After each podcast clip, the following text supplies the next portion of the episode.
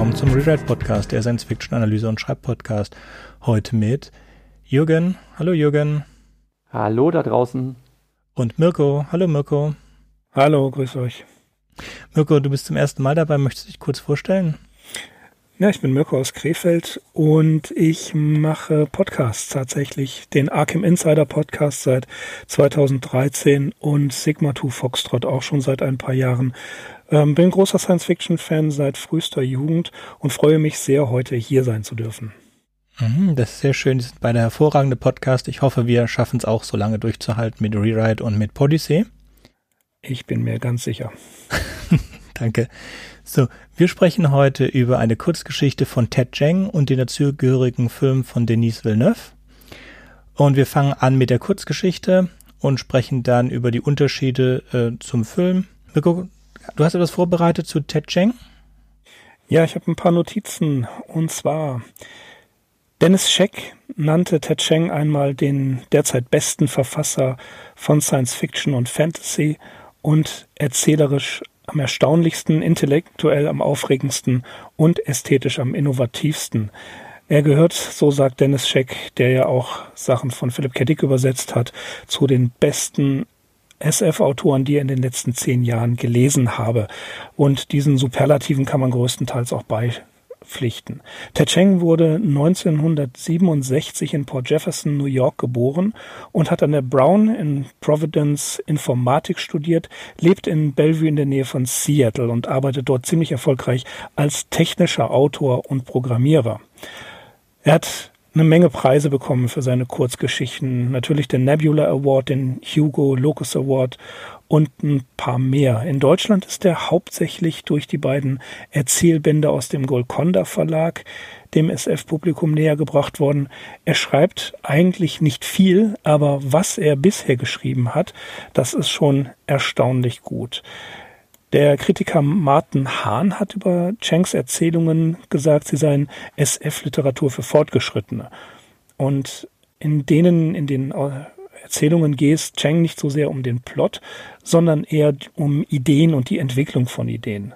Ein anderer Kritiker, Lou Anders, der 2002 ein Interview mit Ted Chang geführt hat, nannte seine Prosa solide, poliert und schwer zu lesen. A.V. Solomon bezeichnete Chang in einem Interview als the wisest, smartest sci-fi writer there is. Also eine Menge Leute sind voll des Lobes. Cheng selbst hat früh angefangen, SF zu lesen. Mit zwölf las er die Foundation-Trilogie. Natürlich fing er an, SF selbst zu schreiben und durchlief das übliche Prozedere von Stories schreiben, einreichen und abgelehnt werden. 1989 hatte er es dann beim Clarions Writers Workshop geschafft und er selber nun beschrieb das wie das Heimkommen zu seiner Familie, denn in seinem persönlichen Umfeld befasste sich eigentlich niemand mit Science Fiction, aber in diesem Writers Workshop hat er tatsächlich seine Heimat gefunden. Zu seinen Vorbildern und Einflüssen, das merkt man sehr deutlich, gehören Isaac Asimov, Arthur C. Clarke und Gene Wolfe. Cheng, so sagt er selbst, befand sich in einem sehr surrealen Zustand, als er 1990 für Tower of Babylon den Nebula Award erhalten hatte. Und in der Folgezeit waren die Erwartungen natürlich sehr, sehr groß an ihn. Seine Stories beginnen immer mit einer Idee, die er unter Umständen jahrelang mit sich herumtreibt, sie ausarbeitet, abwägt und in deren Zusammenhang er ganz und gar aufgeht. Man kann sagen, er taucht in dieses Universum der Geschichte tief ein. Zum kurzen Überblick, ein schönes Zitat, was ich auf Boing Boing von ihm gelesen habe. Da schreibt er, das ist eine Sache in der SF, die wirklich gut ist. Eine der Sachen, warum ich SF mag. Science Fiction ist perfekt dazu geeignet, philosophische Fragen zu stellen. Fragen über die Natur der Realität, was Menschsein bedeutet, wie wir etwas wissen, wann wir glauben, etwas zu wissen. Das war meine kurze Zusammenfassung zu Ted Chang. Und die war hervorragend. Ähm, wir verlinken den, äh, die Episode vom Sigma 2 Foxtrot Podcast, wo ihr auch über drei Kurzgeschichten von Ted Chang auch schon vor Jahren gesprochen habt. Und den SFF äh, Audio Podcast, den du mir empfohlen hast, ebenfalls zu dieser, ähm, als Hintergrund zu dieser Geschichte. In Story of Your Life erscheinen außerirdische Raumschiffe in der Erdumlaufbahn. Ähm, diese Außerirdischen landen nicht, sondern sie treten mit den Menschen in Verbindung durch in der Geschichte durch Spiegel, in einem Film landen sie. Aber wichtig ist, dass die Kommunikation zwischen den Außerirdischen und den Menschen nur durch einen Sichtschirm passiert, den man sich wie eine Milchglas, eine große Milchglasscheibe vorstellen kann. Diese Außerirdischen werden Heptopods genannt, weil sie sehr viele Gliedmaßen haben und es kommt auch vor allen Dingen in der Geschichte äh, raus, dass, dass sie Augen überall haben, so dass sie nicht wirklich mit, ähm, dass die Menschen glauben, sie würden nicht wirklich mit Dingen wie vorne und hinten zurechtkommen. Das ist eine der ersten Aussagen. Es werden dann zu den verschiedenen Spiegeln beziehungsweise Raumschiffen werden äh, Linguisten und Physiker gesandt, um mit den Außerirdischen ähm, Kommunikation aufzubauen. Und wir folgen einer Linguistin und einem Physiker und ihrem Versuch, mit den Außerirdischen in Kommunikation zu treten. Dabei äh, entwickeln sie zwei Sprachen, Heptopod A und Heptopod B, also die gesprochene Sprache der Heptapods und die geschriebene Sprache der Heptapods. Und beim Verstehen der geschriebenen Sprache kommt heraus, dass die Heptapods wohl kein, kein Empfinden für Zeit haben, dass sie kein Anfang und kein Ende kennen, sondern dass für sie alles simultan im Augenblick passiert. Und das wird schön ausgearbeitet. Da werden äh, kommen Dinge vor wie das äh, Fermarische Prinzip oder ähm, die Ursache-Wirkung-Beziehung und so weiter, Dinge, zu denen wir später kommen in der Analyse. Es gibt eine Seiten, einen Seitenstrang, und zwar wird diese Geschichte, die erzählt wird von der Linguistin, immer unterbrochen mit Gedanken, Erinnerungen an ihre Tochter. Und das ist jetzt auch mehr für die Analyse, für uns ist in der Geschichte nicht klar, ob das äh, Rück oder wir, wir, würden erwarten in einer normalen Geschichte sind Rückblicke. Aber mit der Geschichte entwickelt es sich, dass wir feststellen, dass das, das Denken der Linguistin sich mehr und mehr dem Denken der Heptopods angleicht, so dass sie einen Moment komplett in der Vergangenheit, Gegenwart und Zukunft sieht. Und am Ende hauen die äh, Außerirdischen wieder ab und die Geschichte ist vorbei. Also von rein Zusammenfassung tut mir leid, ist da nicht so viel. Die Geschichte wurde von Denis Villeneuve äh, verfilmt und dazu wollte Jürgen etwas erzählen, bevor wir zur Diskussion kommen. Ich möchte kurz ein paar Takte dazu sagen, was den Film anbetrifft. Wie so oft ist es ja so, dass wenn man eine literarische Vorlage filmisch adaptiert, dass man so ein bisschen von der Textvorlage abweicht. Das ist hier auch der Fall. Auf die Abweichung in dem Einzelnen können wir dann noch eingehen, ob das wirklich notwendig ist oder ob das sogar gelungen ist. Allgemein möchte ich eigentlich sagen, dass ich sie für sehr gelungen halte. Die Rahmenhandlung prinzipiell ist dieselbe. Wir haben eine Linguistin, Dr. Louise Banks, die damit betraut wird, zu versuchen, diesen Alien Encounter irgendwie zu regeln. Man möchte wissen, warum sind die Aliens da? Was wollen die? Bringen die uns was? Äh, sind die uns feindlich gesonnen? Wie schaffen wir es, mit denen in Kommunikation zu treten? Und sie geht da mit all ihrer äh, wissenschaftlichen Finesse ran, bis sie irgendwann halt einen Clou gefunden hat, mit denen zu kommunizieren. Und äh, sie kommt dazu der Erkenntnis, miteinander sprechen funktioniert nicht, aber wir können einander etwas aufschreiben und können halt schriftlich miteinander kommunizieren, was damit zu tun hat, dass die Sprache dieser Heptopoden anders organisiert ist als die meisten deutschen, äh, nicht deutschen, die meisten weltlichen Sprachen, obwohl es auch ähnliche Sprachsysteme äh, auf der Erde gibt. Und äh, also das Englische auf jeden Fall funktioniert ganz anders und äh, so wird es nicht funktionieren. Und das Erstaunliche ist, ähm, miteinander sprechen und miteinander schreiben sind zwei verschiedene Kommunikationsformen und das eine funktioniert, muss aber nicht heißen, dass das andere geht. Und das wird in dem Film sehr gut veranschaulicht.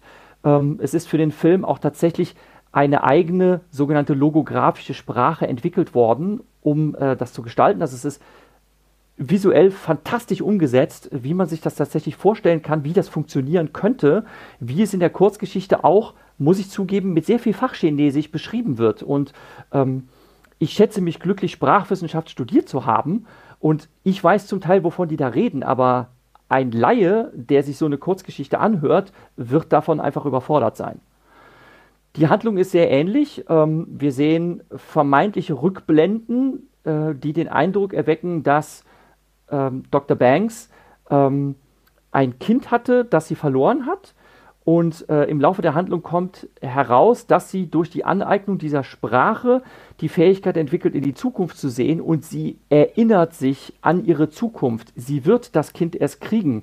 Das ist Zeit, die vor ihr liegt, die sie aber irgendwann wie einen geschlossenen Kreis wahrnimmt. Sie, sie nimmt ihr ganzes Leben, ihre gesamte Existenz als eine abgeschlossene Story wahr, die sie von Anfang bis Ende erfassen kann. Schön. Wollen wir zu den Unterschieden kurz? Ich denke, die hast du auch aufgeschrieben, die Unterschiede zwischen dem Film und der Geschichte. Ja, ich kann ja ein paar Beispiele nennen.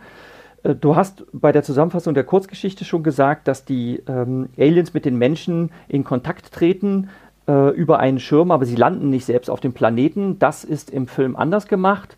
Ich habe mal auf die Uhr geschaut. Die Kurzgeschichte ist rund zwei Stunden lang von der Lesezeit. Also ich habe sie mir in Hörbuchfassung ähm, reingezogen und der Film hat auch ungefähr zwei Stunden Spieldauer und ungefähr eine Stunde äh, geht dafür drauf, tatsächlich nur sich an den Visuals zu ergötzen, dass diese ähm, Raumschiffe über der Erde schweben, also kurz über der Erde äh, sind fünf, äh, ein Dutzend Raumschiffe gelandet an verschiedenen Orten äh, auf der Welt, ähm, dass man diese Raumschiffe betreten kann, dass man ähm, feststellt, dass innerhalb dieser Raumschiffe ähm, die Naturgesetze, wie man so kennt, also Schwerkraft, wo es oben und unten, äh, alles nicht so sind, wie man das so gewohnt ist.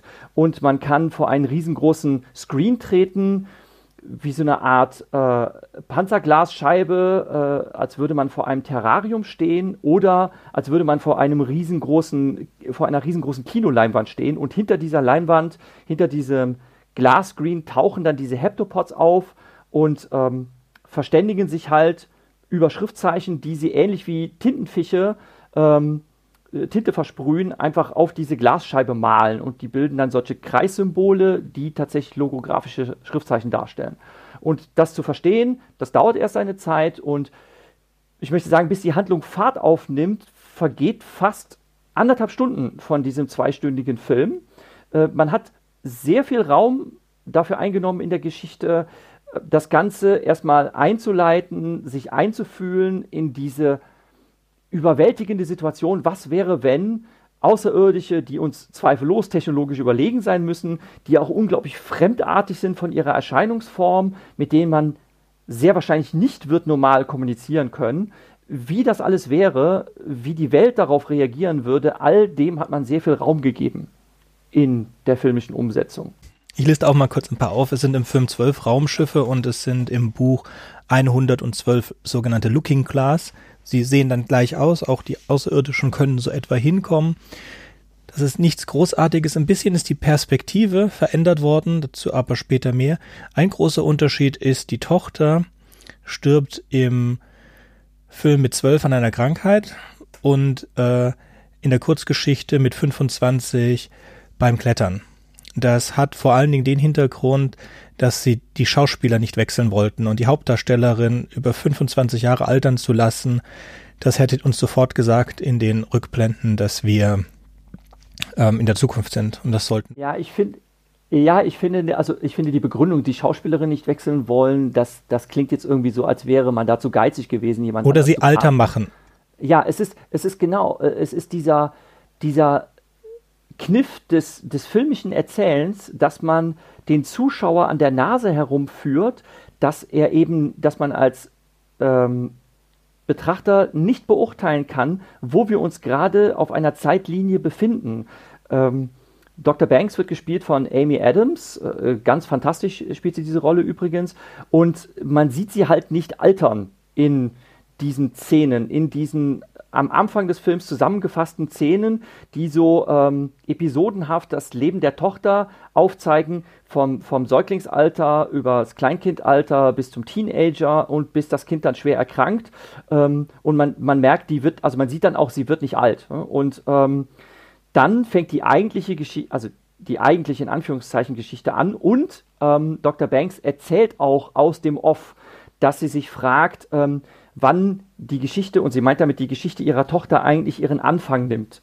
Und man weiß diese einleitenden Worte der Erzählerin am Anfang nicht zu deuten und am Ende ergreift sie halt nochmal das Wort in der Rolle der Erzählerin und dann ist einem das Ganze klar, wie das gemeint war am Anfang. Ähm, dass man eben ähm, ein bisschen genarrt wurde, dass man halt glaubte, äh, Dr. Banks am Anfang ist eine ähm, von einem Lebensschicksal ähm, gezeichnete Persönlichkeit, weil sie eben ihr Kind verloren hat äh, nach wenigen Jahren. Und ähm, man sieht das Ganze gedanklich vor diesem Hintergrund, bis man dann irgendwann begreift, okay, das wird erst passieren. Und eine Sache ist, dass man das Kind nicht alt werden lässt, eben weil es sonst eben schwierig gewesen wäre, wenn man diese episodenhafte Zusammenfassung zeigt, wie Dr. Banks mit ihrem Kind interagiert, dass sie ja dann im Laufe der Jahre, wenn das Kind 25 Jahre alt wird, selber altern müsste und man würde das sehen müssen und man würde merken, okay, da stimmt irgendwas nicht. Das, das würde diesen, diesen Gag, diesen Twist, der am Ende herauskommt, würde das zerstören. Erzählerisch bei der Kurzgeschichte ist das nicht notwendig, weil wir ja die Figur nicht sehen können. Wir haben kein filmisches Erzählen, sondern wir haben nur die Narration der Figur Dr. Banks. Also Dr. Banks erzählt die Geschichte in Ich-Form unterbrochen episodenhaft von diesen vermeintlichen Rückblenden und da funktioniert das problemlos. Ist es auch so, dass der Film am Anfang mit Rückblenden arbeitet, dann kommt ein ganzes, ein ganzer Teil, von dem du gesagt hast, das ist diese Sense of Wonder, äh, wie wir die Außerirdischen sehen, bevor sie dann die Sprache lernt und dann die beginnen die Intercuts wieder. Das heißt, wir haben einen ziemlich langen Zeitraum von über einer Stunde, in dem es keine Rückblenden gibt, während der Kurzgeschichten, die immer da sind. Sie werden nur häufiger, wenn, wenn wir mitbekommen haben, dass sie in diesem, diesem State of Mind ist, dass sie die, das alles in einem Augenblick sehen können. Und Film und Geschichte enden und beginnen eigentlich mit denselben Sätzen das heißt, dass sie sagt, dass sie am Anfang, sie weiß nicht, wann die Geschichte beginnt und am Ende beginnt die Geschichte wirklich und der Satz ist in etwa so, ähm, dass ihr Freund, bald Mann, ihr ins Ohr flüstert, wollen wir ein Baby machen und das ist dann eigentlich der, der Beginn des Lebens der Tochter. Es gibt noch zwei weitere Unterschiede. Das eine ist, dass die Außerirdischen im Film, wenn ich mich richtig erinnert habe, einen Grund haben, da zu sein, dass sie eine Art Hilfe von den Menschen wollen. Genau. Und das kannst du gleich nochmal sagen. Und das zweite ist, dass sich der Screenwriter dazu entschlossen hat, ähm, der Hauptfigur einen freien Willen zu geben. Er hat gesagt, so wie er die Geschichte von Ted Cheng verstanden hat, gibt es da keine freie Entscheidung. Er hat es so geschrieben im, in seinem äh, Skript, dass es eine freie Entscheidung für sie gab und dass sie sich dazu entschlossen hat, Hannah, also ihre Tochter, zu haben. Was war jetzt der Grund, dass die Außerirdischen im Film auf der Erde waren? Also im Vergleich dazu wird das in der Kurzgeschichte gar nicht erwähnt. Es wird nicht erklärt. Äh, in beiden Versionen, also sowohl in der Geschichte als auch in der filmischen Umsetzung, geht es erstmal darum, dass man versucht herauszufinden, was wollen die hier? Sind die uns feindlich gesonnen? Ähm, möchten sie die Menschheit ausspionieren, um sie äh, zu vernichten?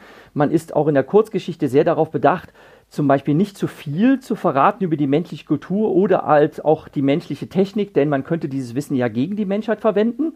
Ähm, ähnlich paranoid ist man auch im Film. Das ist auch, muss ich sagen, nachvollziehbar, wenn auch nicht so ganz logisch konsequent gedacht, denn wenn es eine Alien-Rasse geben sollte, die uns so technologisch überlegen ist, dass sie den Weltraum bereisen kann und sonst was, dann hätten die uns sicherlich auch ausspionieren können und das ist eigentlich witzlos, sich darüber Sorgen zu machen, dass sie zu viel wissen könnten. Aber egal. Es wird in der Kurzgeschichte gar nicht erklärt, was die Aliens eigentlich machen und warum die dann auf einmal wieder verschwinden. Die verschwinden grundlos. Man fühlt sich irgendwie so fast, ähm, ja, so ein bisschen äh, äh herabgesetzt, wenn man darüber nachdenkt, dass, dass die Menschheit sowas ist wie so Tiere im Zoo, die mal besucht und betrachtet werden und dann ziehen die halt weiter, die Aliens. Ähm, und haben sich quasi mit den Menschen nur so ein bisschen unterhalten als Zeitvertreib, aber es bringt ihnen eigentlich nichts. Und im Film hat man sich darum bemüht, dem Ganzen eine Erklärung zu geben, die ich auch sehr zufriedenstellend finde, nämlich weil die Aliens durch ihre besondere Art oder durch ihre besondere Sprache, die sie besitzen, die damit gekoppelt ist, dass sie ein andere, eine andere Wahrnehmung der Zeit haben, äh, können sie quasi auch in die Zukunft blicken, aber das sogar ähm, über unglaubliche Zeiträume, wobei wir, glaube ich, nicht erfahren, das wird irgendwo an keiner Stelle erwähnt, was die Heptopoden eigentlich für eine normale Lebensspanne haben. Also vielleicht werden die ja wirklich tausende von Jahren alt. Das könnte ja durchaus sein. Das heißt, wenn sie ihr eigenes Leben erfassen und dann wissen, okay, äh, in 3000 Jahren, liebe Menschheit, werden wir eure Hilfe brauchen und deshalb kommen wir jetzt schon mal vorbei, sagen Hallo und, das ist die große Antwort, wir geben euch als Geschenk die Sprache, unsere Sprache, die euch befähigen wird, auch in die Zukunft zu sehen. Die Menschheit kriegt damit quasi ein Geschenk gemacht, was sie kulturell unglaublich nach vorne katapultiert und auch, dass die Alienschiffe an verschiedenen Orten auf der Welt gelandet sind und das kommt dann halt am Ende raus, dazu gezwungen sind, zusammenzuarbeiten, um äh, die Botschaft wie ein Puzzle zusammenzusetzen, äh, was dazu, die Menschheit dazu zwingt, quasi zu einer Weltnation sich zusammenzuschweißen. Ähm, das ist zugegebenermaßen elegant gemacht. Es hat, es hat natürlich so ein bisschen was von Heile Welt Heilsbringer-Geschichte, die so ein bisschen kitschig naiv ist, aber es ist okay. Es, es ist auf jeden Fall besser, als dass man verwirrt aus dem Kino gehen würde und dann genauso wie in der Kurzgeschichte sich fragen würde, ja, was hat das jetzt den Leuten eigentlich gebracht? Was, was soll das Ganze? Also das, das hätte mich auch unzufrieden gelassen. So ist es eine schöne Geschichte. Da muss ich direkt einhaken. Ich finde, dass im Film, dass ein, ähm, es ist für ein Massenpublikum geschrieben. Ted Shanks Geschichten sind nicht für ein Massenpublikum. Genau das ist der, der Punkt, warum es in dem Film eine Lösung beziehungsweise auch noch eine versöhnliche Lösung geben musste. Meiner Meinung nach. Sie, die, die Heptapoden kommen und geben der Menschheit ein Geschenk. Warum sie das tun, wissen wir trotzdem nicht, soweit ich mich daran erinnern kann. Ne? Es, es wird nicht gesagt, warum geben Sie uns das Geschenk. Es ist so, ich habe mir den Film extra vorgestern nochmal angeschaut. Also ich habe ihn mir damals, als er 2016 rauskam, im Kino angeschaut, war sehr begeistert davon, habe ihn mir jetzt zur Auffrischung äh, gerade vorgestern nochmal angeschaut und habe dann natürlich auch auf der Vorderkante meines Stuhls sitzend mit aufgerissenen Augen und Ohren auf jedes Detail geachtet. Es ist halt so, als ähm, Dr. Banks ähm, am Ende bei einem der Heptapoden selber in dieser Kammer ist. Also sie, sie schafft es irgendwie, äh, trotz dieser eigentlich vermutlich giftigen Atmosphäre, ähm, sich am, im gleichen Raum mit ihm aufzuhalten und sie unterhalten sich dann quasi erstmals wirklich. Und ähm, er erklärt ihr halt das Motiv seiner Handlung äh, oder warum die Heptapoden das überhaupt gemacht haben, nämlich ähm, in, in der Zukunft werden wir eure Hilfe brauchen und wir, ähm, wir geben euch jetzt wir bereiten euch jetzt quasi darauf vor. Und das ist insofern sogar plausibel. Wenn man jetzt zum Beispiel sagt, ähm, wenn wir in die Zukunft sehen können, dann können wir ja auch voraussagen, wenn wir euch eine bestimmte Technologie ähm, in die Hand geben, dann wissen wir, wenn wir 3000 Jahre jetzt abwarten, werdet ihr euch bis dahin so entwickelt haben, also zum Beispiel auch zu einer raumfahrenden Gesellschaft geworden sein und sonst was, dass ihr dann technologisch so entwickelt seid, dass ihr dann für uns als Hilfe bereitsteht, wie wir sie brauchen. Hätten sie das nicht getan, hätte das nicht funktioniert. Es ist quasi eine Saat, die sie ausgebracht haben, die sie dann 3000 Jahre später einbringen können. Wo mich das absolut nicht zufriedenstellt. Äh, nur vorweg, ich fand den Film auch großartig, hat mir sehr gut gefallen als Film, ja. Und ich habe mich auch sehr darauf gefreut, den Film äh, zu schauen. Nur auch, auch das ist ein, das ist ein Schwachpunkt. Man kann das Ganze ja weiterspinnen. Wenn ich eine, ein, ein die Menschen darauf vorbereite, dass sie mir in 3000 Jahren helfen. Weiß ich ja, was in 3000 Jahren ist. Also das Problem wird nicht dargestellt. Ich könnte das Problem, wenn ich weiß, dass es kommt, ja auch selbst lösen. Sei mal dahingestellt. Ist völlig für den Film als Lösung absolut nachvollziehbar und in Ordnung. Für die Kurzgeschichte allerdings muss das was anderes hinterlassen. Und zwar, wir erfahren in der Kurzgeschichte nicht, warum sind sie gekommen, uns wird nichts gesagt. Uns wird schlimmer noch äh, verraten, dass es noch weitere Zivilisationen im Weltall gibt. Das wird in einem Nebensatz gesagt und dieser Nebensatz äh, hat durchaus seine Wirkung. Denn da heißt es, ähm, ich zitiere das mal, den dort gezeigten Bildern zufolge waren wir Menschen den Heptapoden ähnlicher als irgendeine der anderen Arten, denen sie bisher begegnet sind. Und es geht von Bildern, nicht von der Sprache. Äh, das heißt also, es gibt Wesenheiten, denen sie begegnet sind, die noch völlig äh, noch bizarrer sind als die Heptapoden. was die, das, das Verschwinden der Heptapoden auslösen soll, ist tatsächlich ein Schockmoment in der Geschichte als literarisches Mittel. Sie sind da, sie haben eine unglaubliche Technologie, sie haben sogar eine Sprache, die wir, die, die uns in einen völlig anderen Bewusstseinszustand versetzen wird. Und dann sind sie plötzlich wieder weg und keiner weiß warum. Aber die Menschheit ist nicht mehr dieselbe. Und das ist der wesentliche Punkt. Wir brauchen, glaube ich, gar keine Auflösung dafür, sondern wir sollen mit dieser Idee versuchen umzugehen. Eine uns überlegene Rasse erscheint, gibt uns diese Sprache oder tatsächlich schafft, schafft es äh, Banks, diese Sprache in irgendeiner Art und Weise zu knacken. Dann hinterlassen sie uns sogar dieses Geschenk, ähm, was, äh, ich glaube, das hatte was mit, äh, mit, einem, mit einer gewissen äh, Fusionstechnologie zu tun, das weiß ich jetzt nicht mehr ganz genau. Finden aber heraus, das wurde vor einigen Jahren in Japan schon erfunden. Das heißt, selbst das Technologiegeschenk, was wir von ihnen bekommen, haben wir selbst schon entwickelt. Kann man auch interpretieren. Aber das, was die Menschheit wirklich in eine Schockstarre versetzt ist, sie sind einfach weg und lassen uns zurück mit dem Wissen, dass es andere außerirdische Rassen noch gibt. Und wir erfahren gar nichts.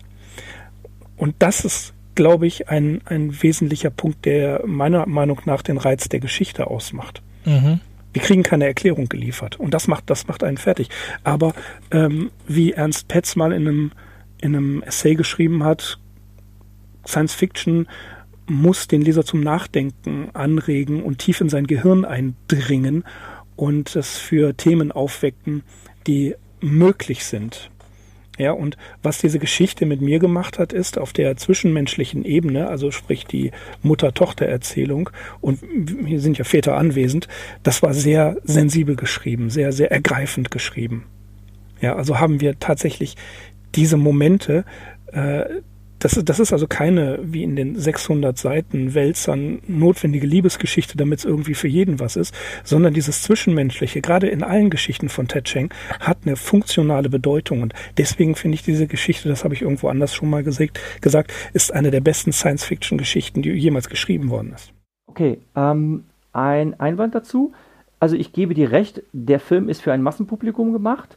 Wenn er für ein Massenpublikum gemacht ist, dann finde ich, ähm, ja, muss man das jetzt, verwende ich mal einen pädagogischen Begriff, muss man die Message äh, didaktisch reduzieren. Die Tragweite der Film Story. funktioniert das, ist ja auch okay. Ja, die, die Tragweite okay. der Story, so wie du, so wie du es eben dargelegt hast, ist, ist äh, durchaus richtig.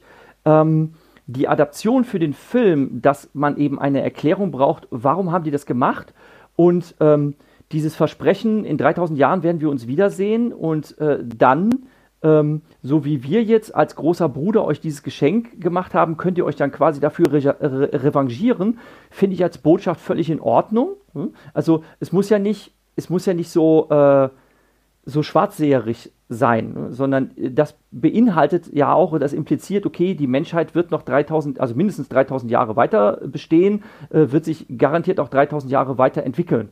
Ähm, und das ist ja, ist ja in Ordnung, also mit so einer, mit so einer optimistischen Botschaft rauszugehen. Ähm, und dass das nicht aufgelöst wird, ähm, auch da kann man natürlich dann spekulieren, dass man sagt, okay, mh, hm, wieso brauchen die uns in 3000 Jahren? Vielleicht nutzen die uns ja doch aus. Ähm, vielleicht haben sie uns nicht verraten, dass wir in 3000 Jahren äh, dann eigentlich einen kürzeren ziehen und zwar die Heptapoden retten, aber wir werden verlieren. Ähm, und dann war es das. das. Das, das ist alles möglich.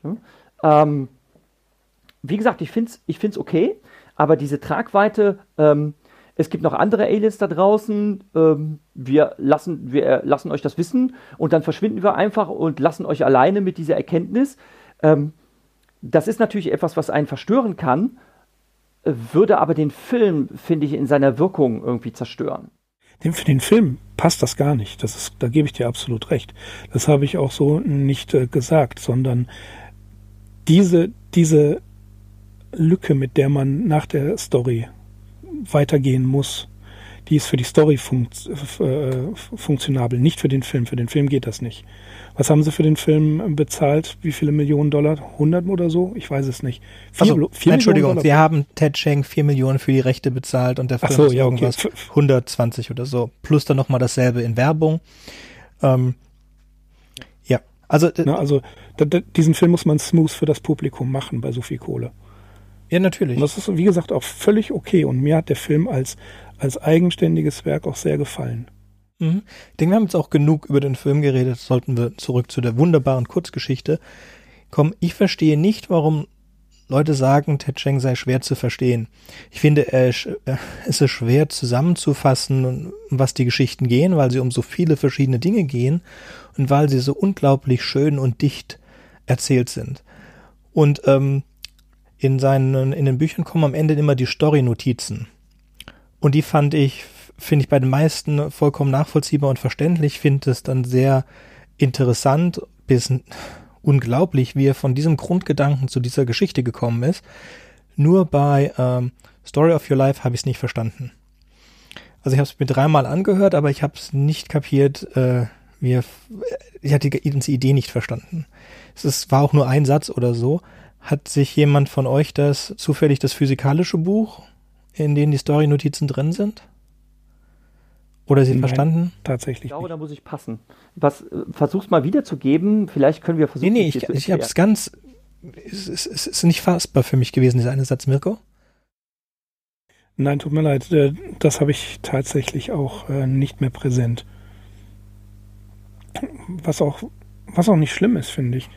Ähm, diese Story wirkt auf, auf der emotionalen Ebene. Das heißt, eine Mutter beschreibt, man, man, man ist ja erstmal dem ausgeliefert. Gleich wird dein Vater kommen, in etwa ist der erste Satz. Oder gleich wird mich dein Vater fragen. Das bedeutet, wir, wir fangen ja schon mal an mit einer ähm, Voraussetzung, jemand wird angesprochen, ein Kind wird angesprochen. Das wissen wir. Und dann entwickelt sich erst, und es kommt schon relativ früh, dass dieses Kind bei einem äh, Kletterunfall mit 25 Jahren verstirbt. Mhm. Und Erst später kommen wir dahinter, dass diese Geschichte erst noch passieren wird. Aber sie wird in einem sehr interessanten Zeitgefüge erzählt. Ne? Und, und, und ähm, du wirst, also wenn wir das mal runterbrechen, du wirst äh, an dem und dem Tag an einem Kletterunfall versterben. Also das heißt, man, man sieht in die Zukunft. Und das nicht durch irgendwelche Drogen oder Zeitreisen, sondern durch die Anwendung der Sprache. Banks selber sagt ja, dass als sie sich mit dieser ähm, Heptapod C, äh, Heptapod B Sprache beschäftigt, verändert sich ihr Denken. Mhm. Und das finde ich einen ganz interessanten ähm, Begriff und, und vor allen Dingen auch eine Frage an den Linguisten. Natürlich weiß ich, dass die Sapir-Whorf-Hypothese ähm, schwer diskutiert wird und dass sie auch teilweise von vielen Forschern als nicht haltbar angesehen wird. Also sprich die Sprache, äh, der sprachliche Relativismus. Aber als, als ja, sagen wir mal, für den Schriftsteller Werkzeugkasten ist es doch interessant zu überlegen, inwieweit die Sprache der Heptapoden das Bewusstsein tatsächlich beeinflusst. Also ich glaube, du musst kurz erklären, was das ist, die Sapir-Whorf-Hypothese.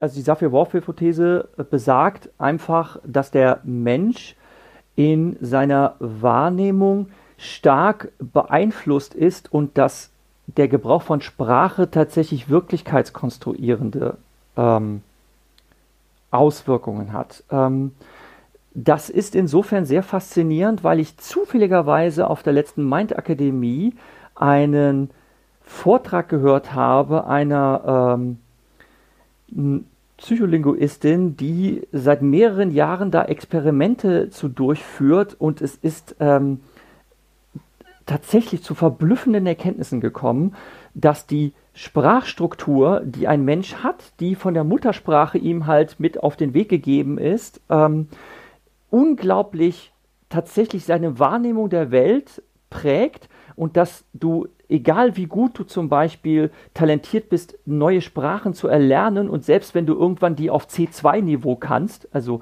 nur kurz um das einzuordnen, man teilt Sprachkenntnisse in drei verschiedene Niveaus ein, äh, A1, A2, B1, B2 und C2.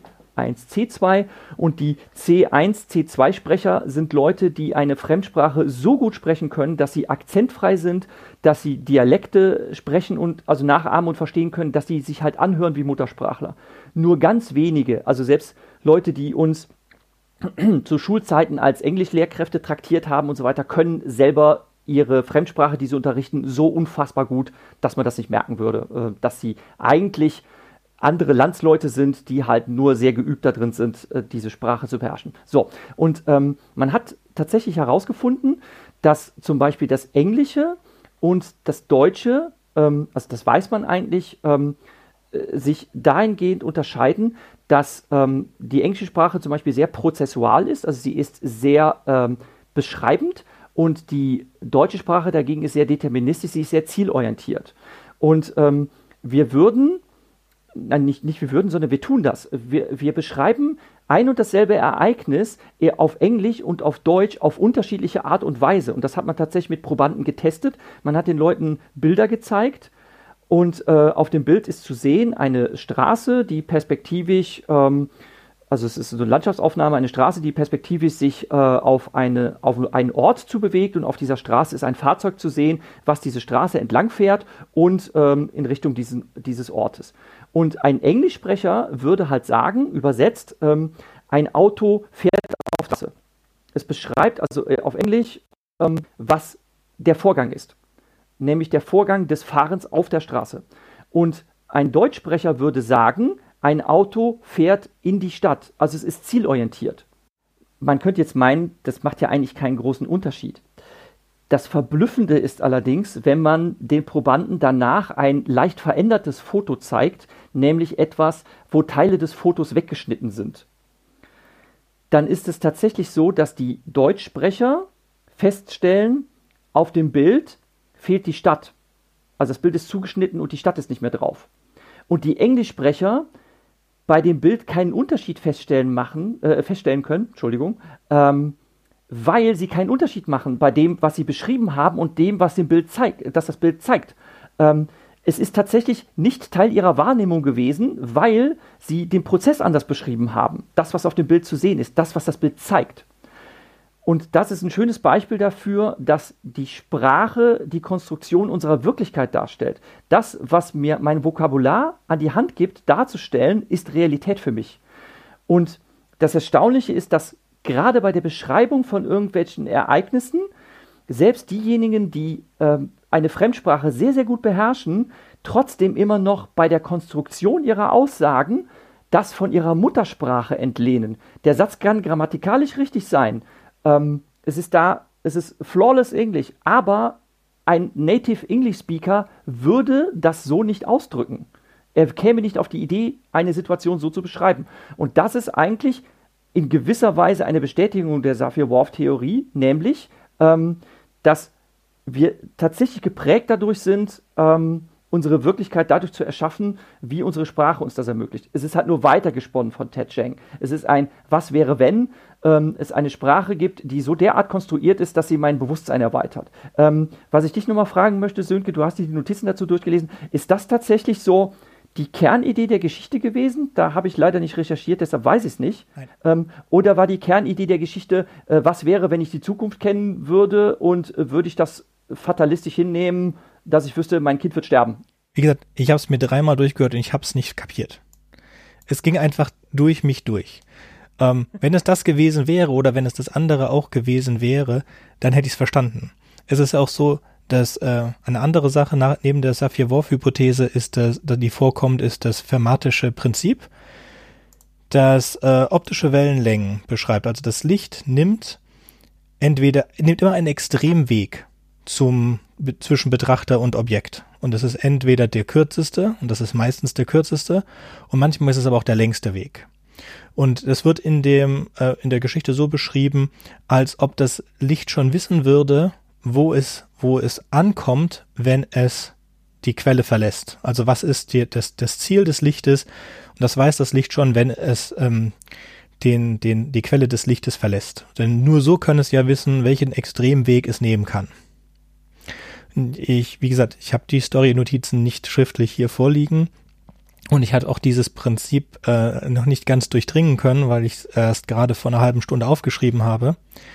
Und ich nehme an, Mirko, du hast das auch nicht im Kopf. Das nicht, aber ich muss dazu sagen, gehen wir mal von den Notizen aus. Die Notizen werden uns ja im, nur im Idealfall mitgeliefert, wenn wir eine Story lesen. Mhm. Richtig? Das heißt, wir müssen mit dem auskommen, was uns vorliegt.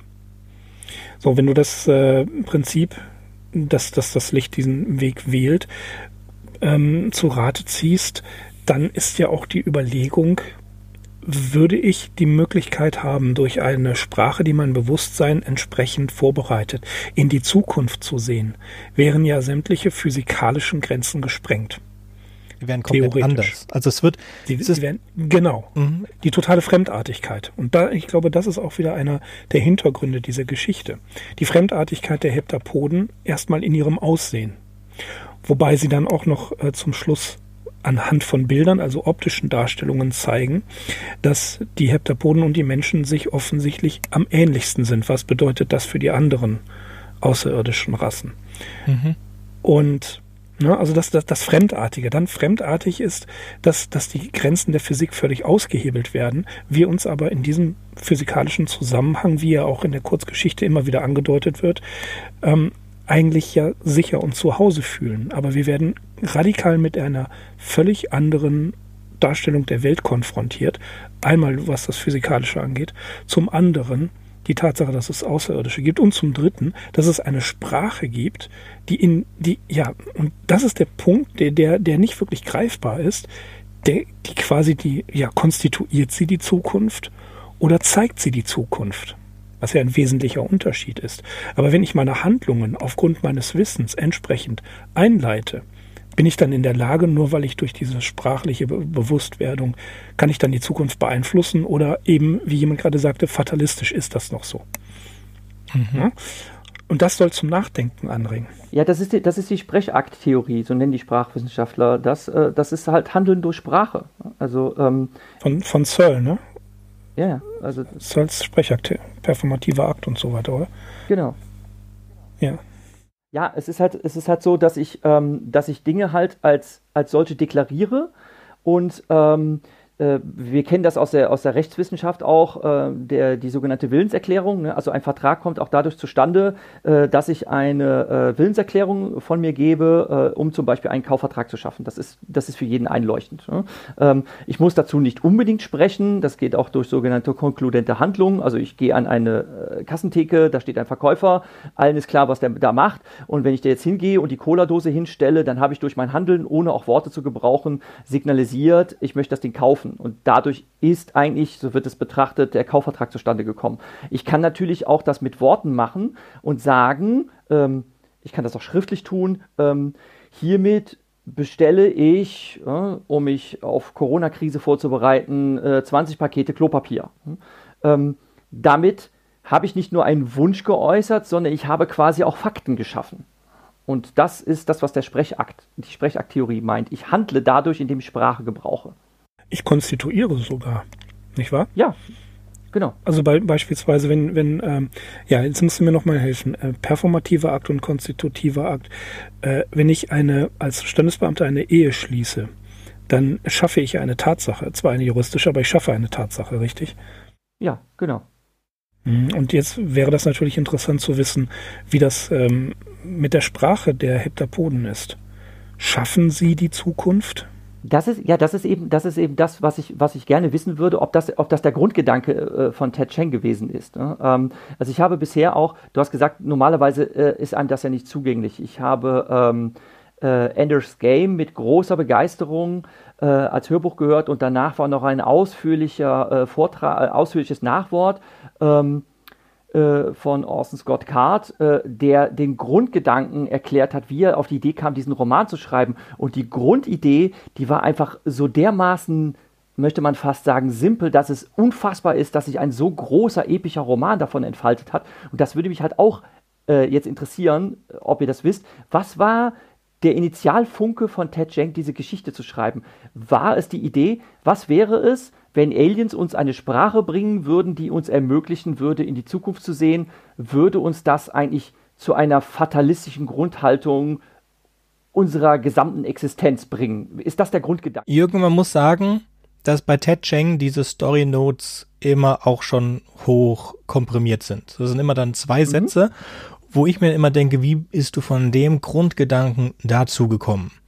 Aber ja. das, das, ist, das, ist tatsächlich, das ist tatsächlich so, wie Romane sich entfalten können. Also äh, äh, kennt, kennt ihr Ender's Game zufällig? Die Idee, die Idee bei Ender's Game war, war einzig und allein, dass er sich gedacht hat, ähm, wie würde Zero G Combat Training aussehen? Das war der Grundgedanke, weil jemand in seinen, ähm, in seiner Verwandtschaft äh, Kampfjetpilot war und dann hat er die, die Idee gehabt, weil er sich ja für Science Fiction begeistert hat, hm, wie wäre es eigentlich Kampftraining in der Schwerkraft? Und dann hat er weitergesponnen, hm, es wäre ja eigentlich, äh, also wäre doch eine interessante äh, These zu sagen, ähm, um mit äh, Schwerkraft, Schwerelosigkeit umzugehen und dass man ja alle Raumrichtungen zur Verfügung hat, würde das am besten funktionieren, wenn man möglichst junge Menschen nimmt, die noch nicht so an die Schwerkraft gewöhnt sind. Das ist einfach so eine These, die er von der Grundidee abgeleitet hat und hat gesagt, okay, hm, da müsste man Kinder trainieren. Also Kinder werden zu Supersoldaten ausgebildet. Und dann hat er darauf aufgepfropft, okay, es gibt, es gibt einen großen Krieg gegen eine außerirdische Bedrohung und so weiter und so weiter das, das ist alles, alles hat sich entfaltet von dieser einen Grundidee des Zero-G Combat Training. Das ist einfach verblüffend, wie man auf sowas kommen kann. Nein, das ist kreative Schreiben und dazu haben wir eine Folge gemacht mit Ulf und da erklärt Ulf ganz genau, wie das funktioniert und du kannst auch jeden Schreibratgeber aufmachen, da steht das auch drin. Na ja, ist es nicht schlimm, das nennt man Writing Prompt oder Prämisse und dann machst du davon ein Cluster und diese, diese dieses, was er da erzählt hat, von diesem Grundgedanken, dass er dann da weggeht und diese eine Wolke von Gedanken aufmacht, das nennt man Clustering. Dann würde ich gerne, gebe, gebe, bleiben wir mal bei dem Stichwort ähm, Fatalismus. Ähm, da ist übrigens eine, eine Abwandlung des Films, da habt ihr auch in eurem in eurem Podcast drüber gesprochen. Das war auch ein Gedankengang, den ich so gar nicht auf dem Schirm hatte, aber dem kann ich mich voll und ganz anschließen. Ich wiederhole das jetzt einfach mal. Wir haben ja schon gesagt, dass der Film abweicht von der literarischen Vorlage, dass die Tochter mit 25 Jahren an einem Kletterunfall stirbt, so steht es in der Kurzgeschichte, und im Film stirbt das Kind schon relativ jung an Jahre, und zwar, das ist recht klar, an einer unheilbaren Krankheit. Und das ist zugegebenermaßen ja nur so eine Sache, die muss dann die Hauptfigur einfach so hinnehmen. Ob sie das jetzt weiß oder nicht, mein Kind wird sterben, sie kann ja nichts daran ändern, denn es ist halt eine unheilbare Krankheit. In der Kurzgeschichte ist das ja viel, viel krasser. Denn wenn ich weiß, mein Kind wird sterben, schon mit 25 an einem Kletterunfall, dann könnte ich ja sagen, Kind, du bleibst heute zu Hause, du gehst nicht klettern. Also mhm, könnte doch das eigentlich, das ist da eigentlich ja. auch nur verständlich. Es ist doch nur verständlich, dass jeder liebende Vater, jede liebende Mutter, wenn er sie sowas wüsste, alles daran setzen würde, zu versuchen, das zu verhindern. Und das meine ich, das meine ich. Ja, und das ist in der Geschichte so. Die Geschichte ist eindeutig, die Zukunft ist fest, ist konstituiert. Und in, beim Umschreiben in, die, in des, den freien Willen gibt und dass sie sich frei, frei dazu entschieden hat. Das sind die Unterschiede zwischen, das ist für mich auch der größte Unterschied zwischen dem Skript und ähm, der Kurzgeschichte und wir wissen, dass das so ist, weil das zwischen Ted und Eric, dem Autoren des Skripts und dem Autor der Kurzgeschichte, gab es eine Diskussion darüber, eine kurze.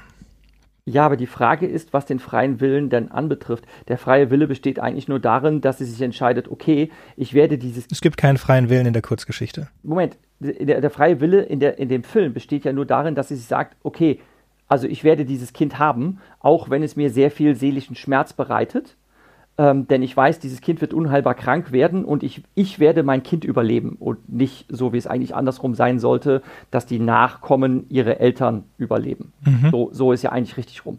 Aber wir wissen das ja alle. Ne? Alle, die wir uns fortpflanzen, wissen wir, jedwediges Leben, was ich in die Welt setze, kommt nicht lebend aus der Nummer raus. Sie werden alle sterben. Das, das, das ist nun mal so.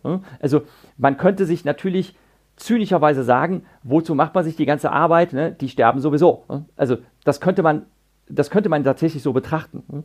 Ähm, aber es macht doch einen Unterschied, wenn ich jetzt weiß, okay, mein Kind wird krank werden und ich werde an dieser Krankheit nichts machen können. Oder wenn ich weiß, mein Kind wird einem Unfall zum Opfer fallen und naja, diesen Unfall hätte ich ja versuchen zu verhindern, können zu verhindern, indem ich sage, hier, äh, du gehst jetzt nicht klettern. Ja, oder das, das, mein, ne? das meinte ich vorhin, das meinte ich vorhin, weil das, das ist so, ähm, das ist eine, eine, eine ganz tiefsinnige Frage. Und mit der werden wir sofort äh, konfrontiert. Mhm. Warum? Ja, also warum lasse ich das zu, wenn ich es denn weiß?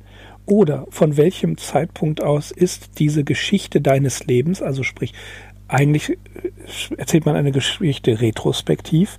Hier äh, äh, wird sie in die Zukunft hinein erzählt. Ja, das heißt also, bitte? Jein, darf ich dazu was sagen? Ja, also, bitte, natürlich. Meiner Meinung nach, als Autor oder als jemand, der versucht, ein Autor zu sein, ist diese gesamte Geschichte aufgebaut wie ein einziger Satz in Heptapod B. Ja, wir haben den Anfang und das Ende. Das sind der Anfang, was ist die Geschichte deines Lebens und dein Leben beginnt jetzt und dein gesamtes Leben ist in der Geschichte zwischendrin erzählt worden. Und zwar erzählt sie die, die Dinge, an die sie sich erinnert, erzählt sie dann am Ende wirklich in, in diesen Schritten. Es ist relativ zwei Drittel durch die Sache mit der Salatschüssel. Sie geht mit dem Physiker äh, einkaufen zu einem abendlich, sie wollen Dinner zusammen machen.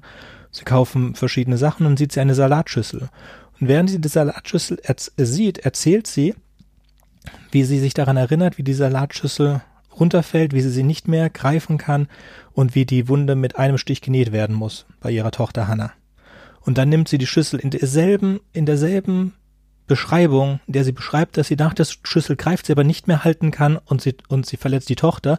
In derselben Bewegung nimmt sie die Schüssel von, aus dem Regal und tut sie in den Einkaufswagen. Und dann sagt sie, so eine Schüssel, es ist fantastisch, ja, es ist, es ist unglaublich. Das ist, das ist genau das, ja. Ja, das ist, äh, genau. je, nur ein Einsatz noch, ja für mich, als, als du weißt als kreativer Schreiber, dass wenn du eine Geschichte konstruierst, wenn du dich entschieden hast, du konstruierst Geschichten, dann brauchst, musst du sie aufbauen und musst sie vom Ende zum Anfang hin aufbauen. Weil nur so kannst du das garantieren, dass die ganze Geschichte zum Ende hin sich äh, entwickelt, ja. Aber so exakt, so unglaublich durchdacht, dass jeder Satz, jeder Strich diesem Prinzip entspricht, wie in, bei Ted Cheng habe ich das eigentlich noch nicht nie erlebt. Und das macht in jeder einzelnen Das meine ich, ja. ja. Und das, das ist so das, das Geniale an ihm. An ihm, und der braucht auch gar nicht viel, ja, und der braucht auch gar nicht viel schreiben. Denn alles, was er hat, Exhalation und die Hölle ist die Abwesenheit Gottes und äh, Turm zu Babylon, das sind alles so brillante Geschichten. Und was ich dazu noch sagen möchte, zwei Dinge. Zum einen, die ähm, diese das was du gerade mit der Salatschüssel erzählt hast ist ein wunderbares Beispiel dafür dass diese Geschichte wenn du darüber nachdenkst die Kurzgeschichte ja auch in deinem Denken plötzlich etwas anstellt du fragst dich die ganze Zeit wie ist das möglich was würde ich tun und schon bist du ich will es mal positiv auf den Leim gegangen äh, nennen bist du Ted Cheng auf den Leim gegangen indem er dir einfach diesen Gedanken ins Hirn setzt und du denkst darüber nach ja, wie würde ich das denn machen? Habe ich eine Wahl? Das heißt, du überdenkst deine Möglichkeiten. Völlig egal, ob das in der Geschichte jetzt Fatalismus ist oder nicht. Du denkst, so wie wir jetzt gerade, über freien Willen nach, ähm, über Sprache nach. Und das ist brillant. Und zum Beispiel Turmbau zu Babylon, äh, der Turm zu Babylon oder Exhalation. Diese Geschichten spielen in einer Welt, die mit unseren Gesetzen der Physik überhaupt nichts mehr zu tun hat. Babylon, der Turm zu Babylon ist eine großartige Geschichte, wie er beschreibt, wie die da diesen Turm hochgehen und dafür etliche Zeit brauchen. Ne?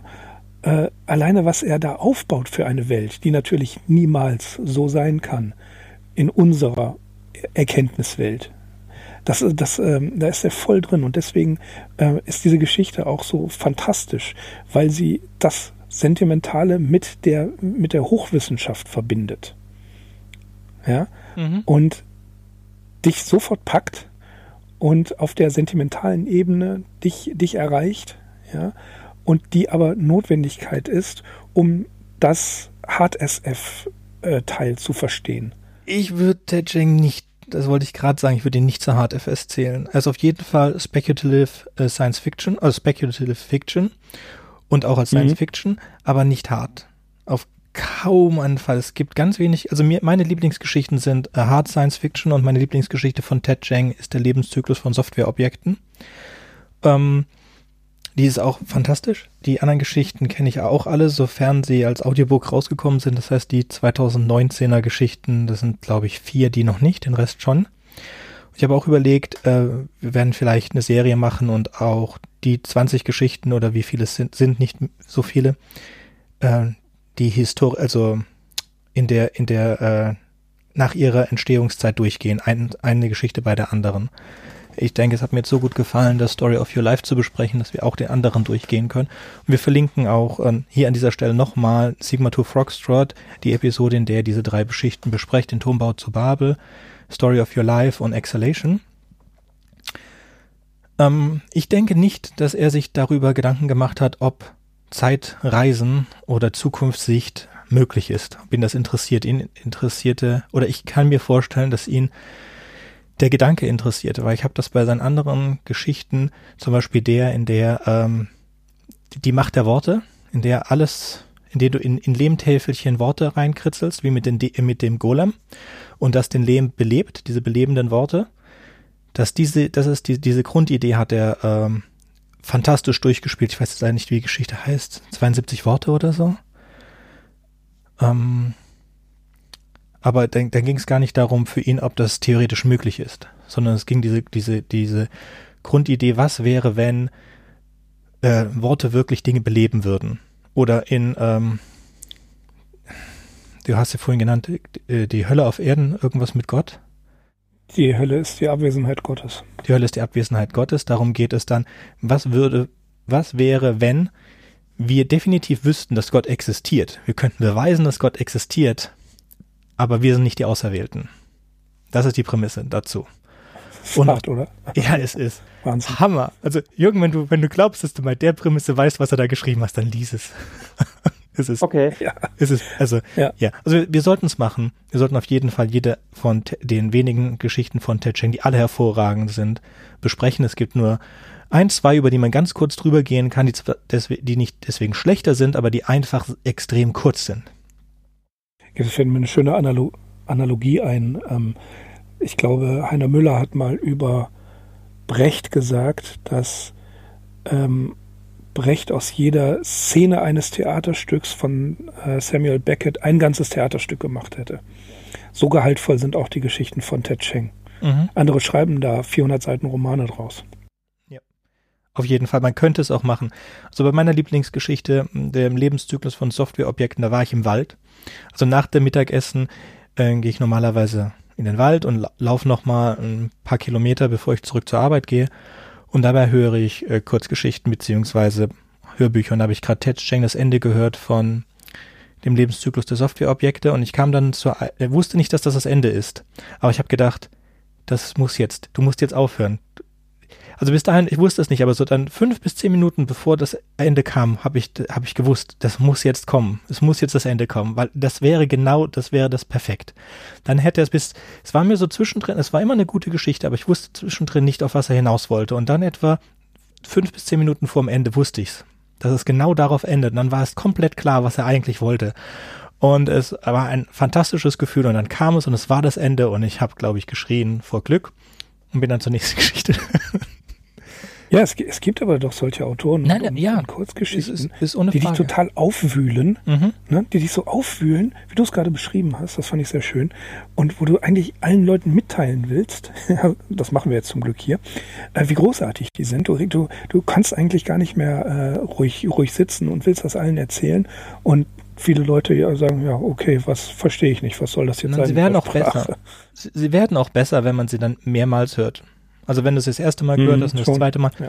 weil beim bestimmten, dann hast du es gleich beim ersten Mal. Ähm, ich wollte noch mal kurz zu diesem ähm, fermatischen optischen Prinzip durch, weil das, das verwendet sie als ein Hinweis. Also es gibt eine, eine relativ lange Strecke, wo sie ja nicht weiß, dass das eine zyklische äh, Sprache ist, dass eine Sprache ist, die, die keine Ursache-Wirkungsprinzip hat. Und wie sie das herleitet, kommt halt von diesem, diesem fermatischen Prinzip, das auch keine Ursache-Wirkung hat, sondern das etwas beschreibt.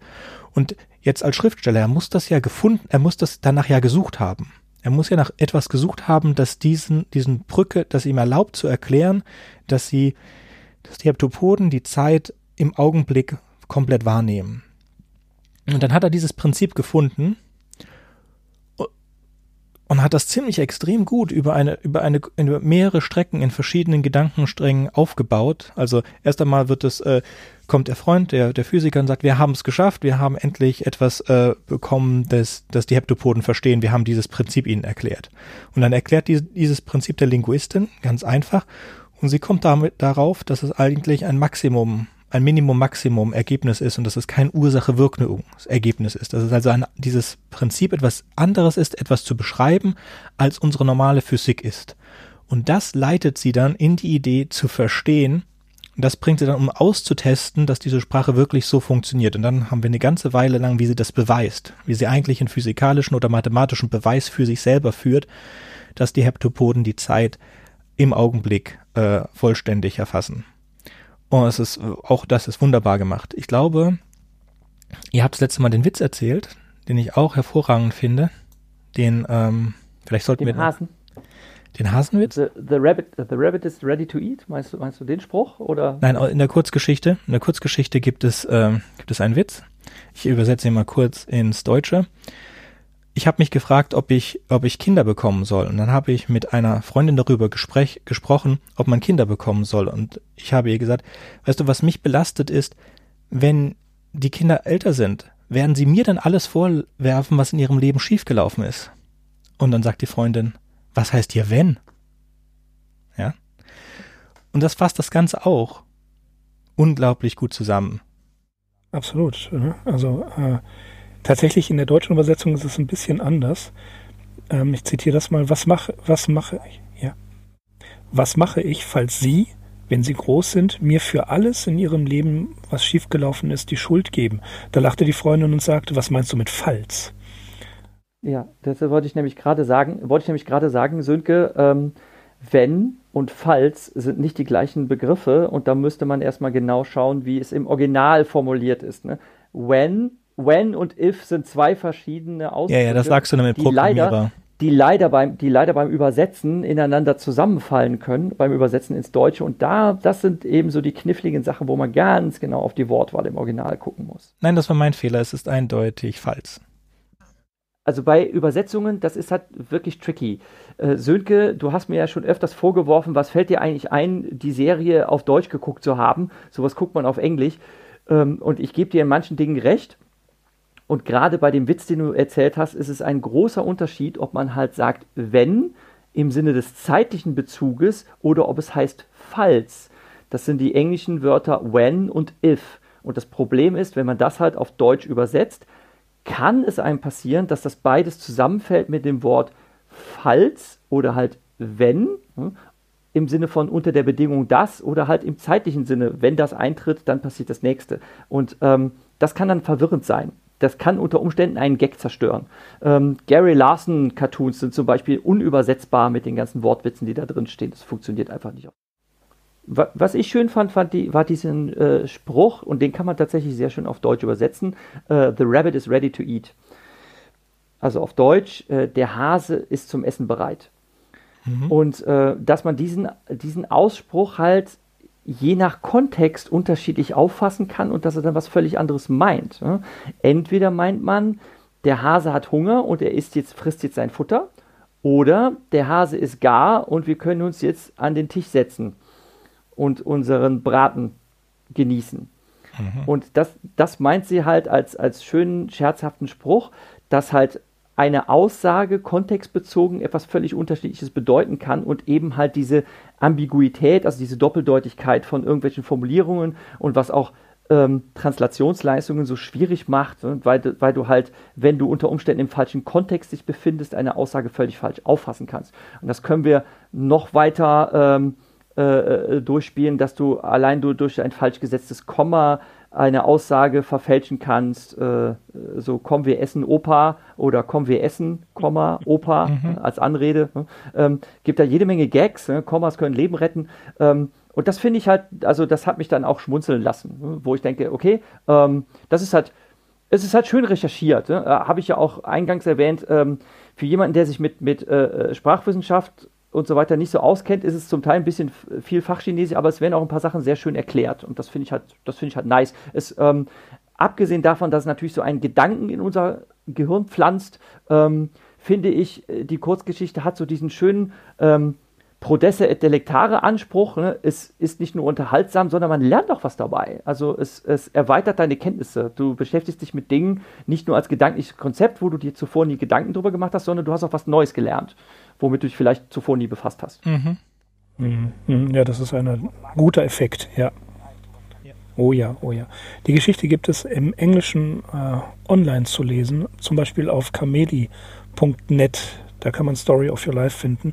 Das man, sollte man vielleicht noch dazu sagen, dass es Ted Cheng auch wichtig ist, dass die Geschichten, die er schreibt, einen höchstmöglichen Zugang haben. Also viele Sachen, viele seiner Geschichten sind online im Original zu finden. Ich würde gerne eine Frage stellen. Und zwar, ich hatte das Gefühl, dass sie sich oder dass sich der Physiker von der Linguistin im Film trennen wird wegen ihrer Entscheidung Hannah gegenüber. Also das Leben von Hannah. Das, das gab es nicht, das nicht das Gefühl, das wird tatsächlich thematisiert. Äh, und zwar gibt es da halt wieder eine vermeintliche Rückblende. Ähm, äh, wo sie erklärt, äh, weshalb äh, ihr, äh, also weshalb äh, Daddy sie verlassen hat, ähm, nämlich, dass sie sich, äh, dass er ihr vorgeworfen hätte, die falsche Entscheidung zu fällen. Und dann sind wir wieder, ähm, also im, im Jetzt in Anführungszeichen, und dann wirkt sie so sie wirkt immer so ein bisschen geschwächt, wenn sie diese vermeintlichen Flashbacks hat. Und dann sagt sie zu ihm, ähm, äh, gerade ist mir eingefallen, weshalb mein Mann sich äh, mich äh, ver verlassen hat. Und er stellt dann auch noch die Frage, oh, sie waren verheiratet. Hm? Mhm. Ähm, das ist dann halt der Gag, dass man da noch nicht weiß, dass er das ist. Hm? Und sie ist sich aber dessen putzlicherweise scheinbar an der Stelle auch noch nicht bewusst. Ja.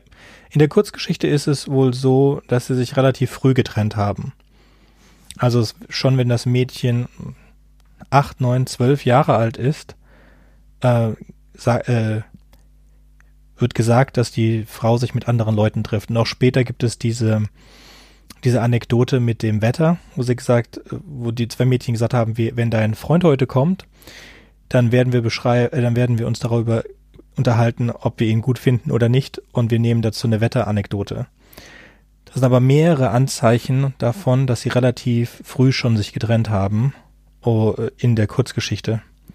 Ich fand das also es gibt in der Kurzgeschichte keinen Grund. Es wird in der Kurzgeschichte keinen Grund angegeben, warum sie sich getrennt haben. Es wird aber relativ viel darüber gesprochen, dass sie getrennt sind und was das für Auswirkungen auf die Tochter hat. Und das ist eine der, der, der Sachen, wo ich mir nicht ganz schlüssig bin, warum das ist auch. Und gerade weil Ted Cheng sich so viel Gedanken darüber macht. In der Kurzgeschichte gibt es neun Looking Class, äh, gibt es insgesamt 112 Looking Classes auf der Erde. Also die Schiffe landen nicht, sondern es gibt diese Bildschirme, die einfach aufgetaucht sind. Davon sind neun in den Vereinigten Staaten von Amerika. Und ich krieg diese neun zu 112 nicht ganz zusammen. Ich habe mir überlegt, ob das was mit der Landmasse zu tun haben könnte, weil Bevölkerung ist es, auf, ist es nicht. Und das geht nicht ganz auf. Es sind dann ein paar, es müssten eigentlich ein paar mehr sein als 112. 130, dann wird's passen. Aber so Sachen, vor allen Dingen, weil ich weiß, dass er sich so viele Gedanken macht, würde ich es auch immer gern verstehen bei diesen Dingen. Und das bleibt dann sehr lange in meinem Kopf. Also ich bin der Meinung, dass manche Dinge absichtlich als Lücke gelassen werden, wenn sie, ähm, da kann ich jetzt natürlich bei Ted Cheng nur spekulieren, wenn sie dem Autor einfach nicht so wichtig sind für die Narration. Also wenn ähm, es ihm darum ging zu beschreiben, ähm, dass die Erzählerin äh, schon sehr früh eine Single Mom ist und sich demzufolge auch mehr und intensiver mit ihrem Kind auseinandersetzt, äh, dass das zu mehr Bindung führt und dann mhm. zufolge, demzufolge das Schicksal einen mehr mitnehmen soll, dann finde ich das ähm, narrativ völlig in Ordnung. Und dass dann eine Lücke gelassen wird, warum es jetzt genau zu der Trennung kam, ähm, ist dann so ein Nebenschauplatz, den man nicht unbedingt auswalzen muss. Also ich, ich, also ich muss das auch nicht unbedingt wissen. Ne? Es ist halt die Frage, ähm, ob es dem Autor wichtig ist. Ähm, ich habe das in einem anderen Zusammenhang, äh, kleine Anekdote aus meinem Latur Literaturwissenschaftsstudium, äh, fand ich ein sehr schönes, sehr schönes Statement äh, einer Dozentin. Ähm, da habe ich also wirklich eine ganz andere, ganz andere Story, aber ähm, da, äh, da habe ich äh, Effi Bries gelesen. Ich fand es furchtbar. Ähm, ich weiß, damit werden jetzt werde ich ziemlich einen Groll auf mich ziehen, aber ich finde den Roman schrecklich. Und ähm, äh, Effi ist halt schwanger. Ähm, das wird aber irgendwie so dermaßen ähm, fallen gelassen. Also auf einmal ist das Kind da und dann, äh, äh, als wir den Roman dann besprochen haben, in der Seminarsitzung habe ich dann so äh, die Dozentin äh, gefragt, ja, ähm, mich hat übrigens gewundert, dass irgendwie jetzt so streckenweise gar nicht erwähnt wird, dass sie schwanger wird und dann auf einmal ist die Annie da. Also auf einmal hat sie das Kind. Ne? Und dann hat die äh, äh Dozentin nur gesagt, ja, ähm, Fontane wird es halt nicht wichtig gewesen sein zu erzählen, ob die jetzt in der Schwangerschaft gekotzt hat. Also mhm. sie hat da sehr derb drauf geantwortet und das hat mich dann erstmal vor den Kopf gestoßen, aber sie hat damit halt gemeint, ne, natürlich kannst du alle möglichen Details mit reinpacken in eine Geschichte, aber die Frage ist, ob es dir wichtig ist, auf diese Details einzugehen. Ne? Du kannst auch bewusst Dinge weglassen, wo man natürlich weiß, okay, wenn die sich getrennt haben, werden sich vorher wahrscheinlich gestritten haben. Ne? Vielleicht wird er sich das auch überlegt haben. Vielleicht war das ein langer, zermürbender Prozess, wo er sich dann, wo er gesagt hat, okay, ich muss mich jetzt lossagen, auch wenn ich sie da mit dem Stich lasse, wo ich jetzt weiß, das Schicksal ist vorbestimmt und so weiter. Also das ist natürlich ein hartes Ding. Ich finde es dagegen eher, muss ich sagen, enttäuschend, wie das im Film gemacht ist. Es ist einerseits ist es ein Gag, dass er halt, äh, dass sie halt sagt, ich ich, ich erinnere mich gerade, warum mein Mann nicht, mich verlassen hat, ne? dass ihr das quasi wieder einfällt, als hätte es sich zuvor irgendwie verdrängt. Ne? Und er sagt dann, oh, sie waren verheiratet. Das ist dann ein Gag, dass am Ende rauskommt, okay, er ist das. Ne? Aber die Begründung wird ja dann auch genannt, dass er sie im Stich lässt, weil sie die Entscheidung gefällt hat, ja, ich werde dieses Kind kriegen, obwohl es zu großem seelischen Schmerz führt. Und dafür lässt er sie im Stich. Also, da denke ich mir, das ist ja assi. Ne? Also das hätte, ich hätte es lieber nicht gewusst. Ich hätte es lieber nicht gewusst, warum er geht, als das. Das, das macht ihn nämlich eigentlich nur unnötig unsympathisch und ich fand das unnötig. Ne? Mhm. Ich fand das unnötig, ihn quasi dann so zu einem Bösen zu machen. Ich denke, im Rahmen der, des Films ist es ganz okay. Ich denke, ich habe jetzt dank, dank dieser Reflexionen bin ich dazu gekommen, dass sehr wahrscheinlich äh, der, der Grund in der Kurzgeschichte da, daran liegt, dass sie die Beziehung zwischen Mutter und Tochter vertiefen wollen und deswegen den genau. Vater so wenig wie möglich da drin haben wollen, außer in der Gegenwartsebene. Äh, äh, es gibt eine Kurzgeschichte von Stephen King, Umne's Last Case, Amne's Last Case, und ähm, da geht es darum, dass eine Figur aus einem Roman in die Wirklichkeit überwechselt und der fällt es dann ähm, sehr schwer, so Sachen, so menschliche Dinge zu machen, die in seiner Buchwelt halt nie existiert haben. Und das, was ein Pan darauf ist, dass Autoren oft natürliche Sachen vergessen, die Charaktere, äh, äh die Figuren in die Figuren tun müssten, wenn sie Menschen wären. Ja, da gibt's ja doch ähm, schon sehr früh bei der unendlichen Geschichte das genau das Gleiche, dass Bastian sich fragt, äh, müssen die Helden eigentlich nie auf die Toilette? Genau. Da, genau, ja, das, genau da habt ihr auch dran gedacht. Die gehen ja. nie aufs Klo.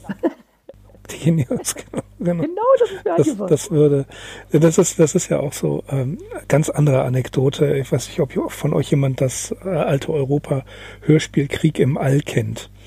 Das ist ähm, ein Rip-Off von Star Wars, von Eine neue Hoffnung. Da geht's auch, äh, kann man auf YouTube sich anhören. Ich fand's äh, ganz, ganz charmig. Ich habe es damals sehr gemocht. Und ähm, in Star Wars auf dem im, im Todesstern oder so auf Echo Basis gibt es nirgends einen Hinweis auf das WC.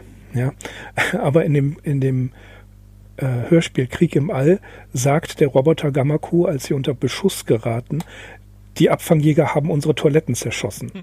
Okay. ja. So, ich denke, ich habe nichts mehr. Meine Notizen sind durch. Ich bin sehr zufrieden. Wie sieht's bei euch beiden aus? Hervorragend. Ich bin auch sehr zufrieden.